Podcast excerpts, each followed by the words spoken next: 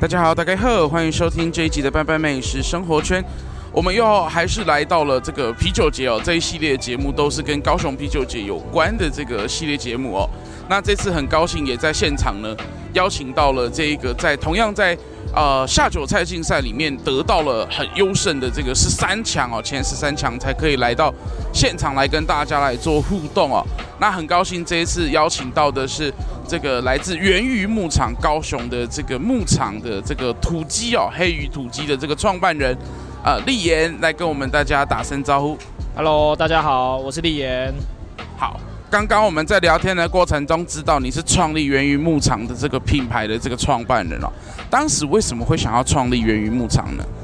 呃，其实是这样，因为我觉得台湾的土鸡文化就是有慢慢的变成比较算衰退，那。我自己觉得很可惜，因为我小时候吃的土鸡的风味跟现在是不太一样。小时候吃的时候，就是它会肉质比较香，然后比较 Q 弹。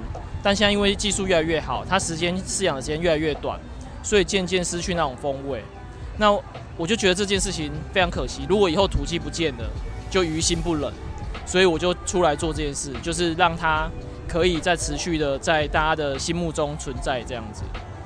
那你们使用的这个土鸡呢，是饲养几周才出来给大家吃的呢？呃，我们是标榜就是熟龄化，那会饲养大概十六周。哦，那这样的风味是我们测试过，是比现在的饲养时间大概多四个四周到六周的时间。哦，然后吃起来就会比较 Q 弹，这样跟我们小时候吃的就比较像。嗯，不过呢，你们这一次选择来参加这个高雄的啤酒节的这个下酒菜的料理竞赛哦。当时是怎么样看到这个活动，然后起心动念想要来参加呢？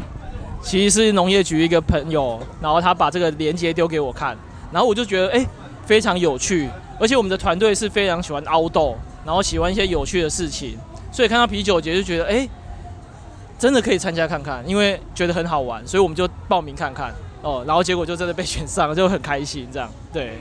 一开始我记得是一百多家的这个业者来报名参加，然后要透过第一关这个人气的大考验呐啊，来来到这个复赛。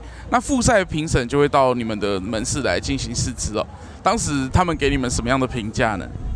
我记得他们就觉得我们的鸡很屌，然后很好吃，就是每一个评审大概都是这样的这样的呃回馈，甚至有一个评审就是。好像前面都不太吃，然后后面吃到我们就一直喝，一直一直吃，一直喝酒这样。对，所以呢，他来到你们家就是留下很深刻的这个印象哦。那你们是推出了什么样的菜色让他们惊呼连连呢？其实我们就是把我们家的呃鸡肉，然后做成很像日式的烧鸟，就用呃专业的切工，然后把它切成呃小块，然后串起来，然后撒一些胡椒盐啊或者是盐巴，那这样去调味，然后就这样烤给他们吃。那他们，我觉得就是唤醒他们的小时候的记忆吧，所以他们就觉得很好吃。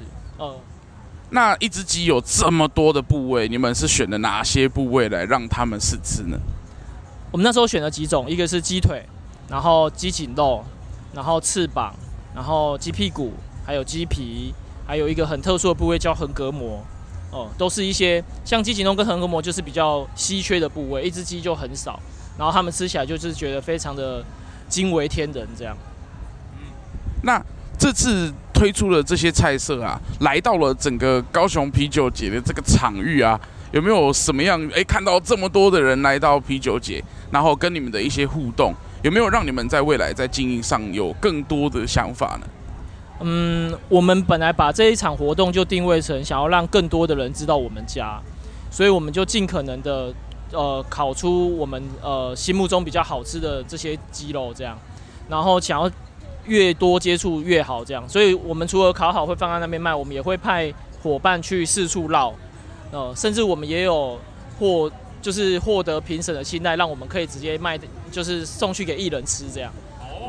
所以其实，在台上表演的艺人也有吃到你们家的这个料理哦。那现场有非常非常多这些啤酒的这些摊位哦，你自己有没有觉得你家的这个？鸡肉最适合配在场哪一家的这个啤酒的这个品相呢？我相信这是很难的一个选择，现场真的有非常多的选择。那你自己有没有私心推荐大家的呢？我自己哦，这一次是刚好有个朋友在海尼根，然后 所以我们都用交换的方式，所以我们都配海尼根，然后吃我们家的啤酒，呃，吃我们家的鸡肉这样。对，我相信海尼根现在也有很多很多种的这个款式哦。你自己喝的是什么款式？就 Classic，就是它原本的最最原本的那一款。好哦，就算你这三天没有来到啤酒节，你还是可以去源于牧场的门市，把这些好吃的鸡肉带回家，配着海尼根一起喝哦。那今天也很感谢我们的品牌创办人，我们的这个源于牧场哦。那如果你喜欢这一集的节目，也欢迎你收听一整个系列有关于高雄啤酒节这个下酒菜竞赛的前十三强的这个访谈哦。那也希望透过这样子的一个场合，让呃这些平常好像离你很远的这些店家哦，好像可以多增加了一些距离。那也让你更了解你自己在啊、日常生活中吃到的东西是什么。